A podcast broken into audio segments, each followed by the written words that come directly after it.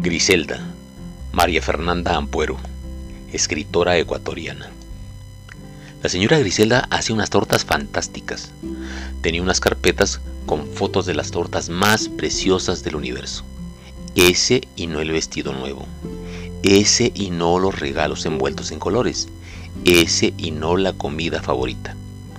Era el momento feliz del cumpleaños elegirla y pensar en la cara que pondrían los picados de los compañeros al ver lo internacionalmente bacán que era nuestra torta. Es que las tortas de la señora Griselda no eran redondas como las de todo el mundo. Tenían formas de Mickey Mouse, de casa de muñecas, de carro de bomberos, de Winnie the Pooh, de las tortugas ninja. Las tortas de la señora Griselda tampoco eran blancas con chicles de colores como las que hacía mi mami, o de caramelo, o de chocolate, como las que se ven en todo cumpleaños.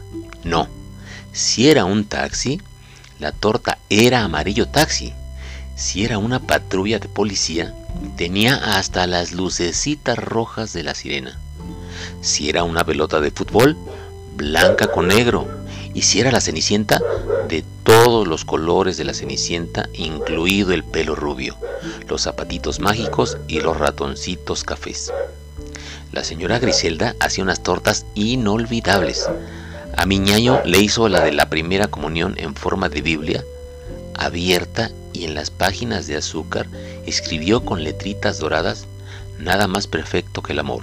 El amor lo perdona todo, todo lo cree, todo lo espera y todo lo soporta. La gente no paraba de preguntarle a mi mami de dónde había sacado esa torta tan espectacular y le tomaba fotos en lugar de a mi ñaño. O sea, a mi ñaño sí, pero con la torta. Mi mami se lo contó a la señora Griselda. Ella se puso roja. Parecía feliz.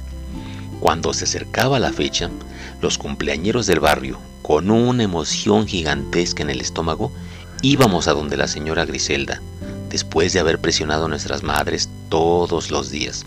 Por fin llegaba el momento en el que nos daba los álbumes y muy ceremoniosamente nos decía, elige la que quieras, tómate tu tiempo. Le brillaban los ojos mientras esperaba que señaláramos con el dedo. Esta. Empezábamos a pasar las páginas. La elección, ese momento terrible. Y los hermanos siempre metiéndose, interrumpiendo. Mami, yo quiero esta para mi próximo cumpleaños. Mami, que me haga una torta a mí también. Había debates. Un año, como no nos pusimos de acuerdo, hubo una de Artudito y otra de la Strawberry en mi fiesta. Mi mami, mientras decidíamos, le preguntaba a la señora Griselda por su salud, por Griseldita, por las plantas, pero por el marido no. El marido, decían, se había ido con otra señora, o que un día se fue a trabajar y nunca volvió, o que estaba preso, o que le pegaba unas palizas que la dejaban en cama durante días y que ella lo amenazó con la policía, o que la había botado a ella y a su hija de la casa y que habían tenido que venirse aquí. Esta casa yo la conocía muy bien, porque aquí vivía mi amiga Wendy Martillo hasta que se fue porque los papás se iban a divorciar. Aunque era la misma, Qué distinta se veía la casa de la señora Griselda de la de mi amiga Wendy Martillo. A lo mejor eran los muebles muy grandes y muy oscuros para una sala tan pequeñita. A lo mejor esas cortinotas que siempre estaban cerradas.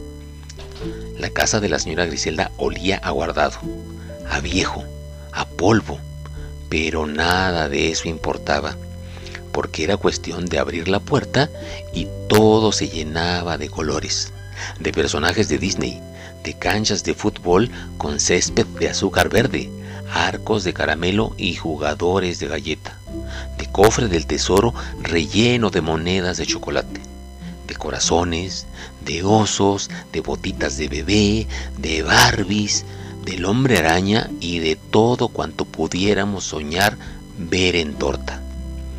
La señora Griselda no vivía de eso. En realidad cobraba poco, porque en el barrio todo el mundo estaba mal de plata. La hija, Griseldita, era la que las mantenía. Parece que tenía con qué.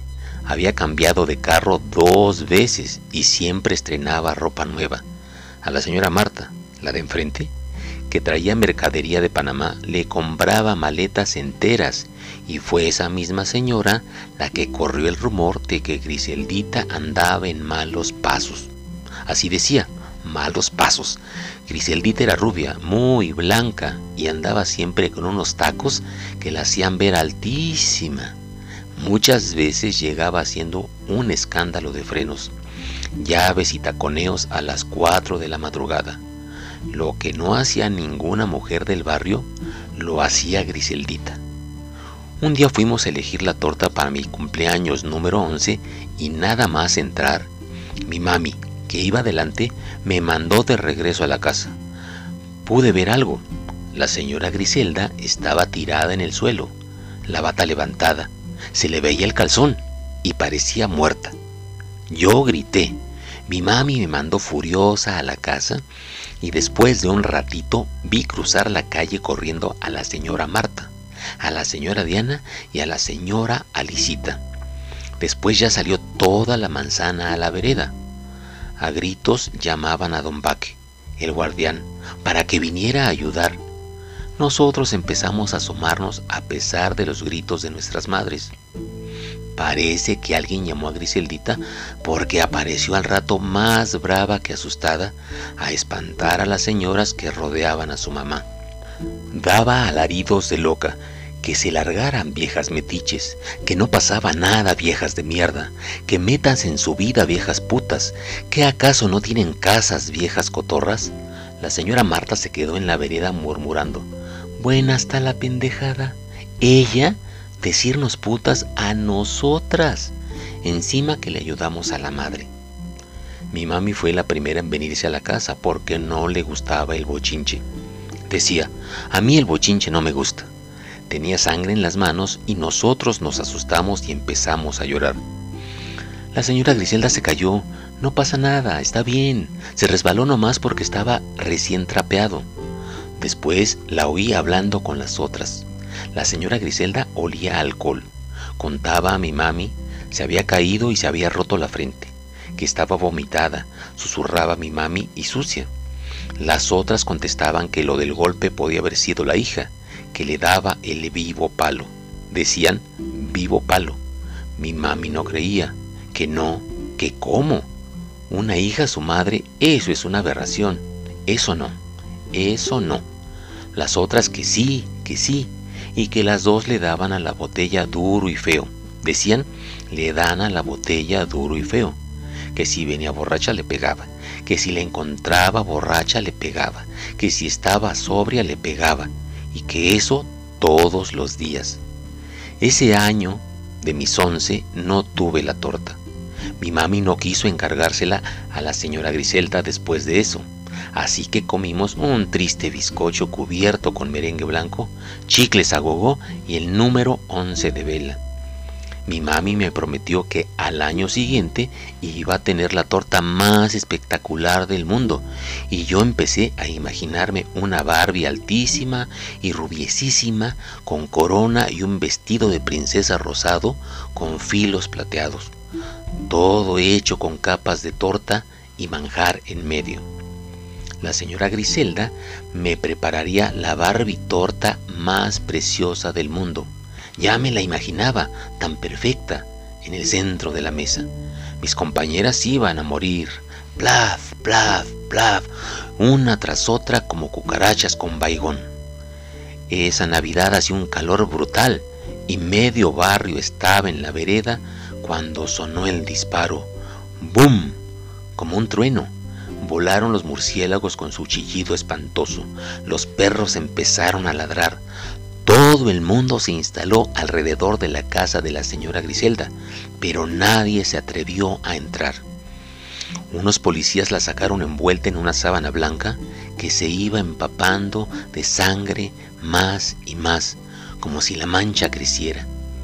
¿Qué hizo doña Griseldita? Lloraba mi mami. ¿Y si fue la hija? Lloraba la señora Marta, y nos tapaban los ojos y nos mandaban para la casa, pero ninguno obedecía. Nos quedábamos ahí, un poquito más lejos. Las luces del carro de policía daban vueltas y vueltas, todo era rojo. A lo lejos, alguien reventaba camaretas y fuegos artificiales. La mancha creciendo, creciendo, creciendo y una mano escapando de la sábana. Nada más una mano, como diciendo, chao, ahí se quedan. A los pocos días vino un camión y se llevó los muebles gigantescos de la señora Griselda y muchas cajas en las que, supongo, iban las carpetas de las tortas. La hija se fue del barrio ese día también. No la volvimos a ver. Mis siguientes cumpleaños tuvieron una torta redonda, de mierda, pero a mí, la verdad, eso ya me importaba un carajo.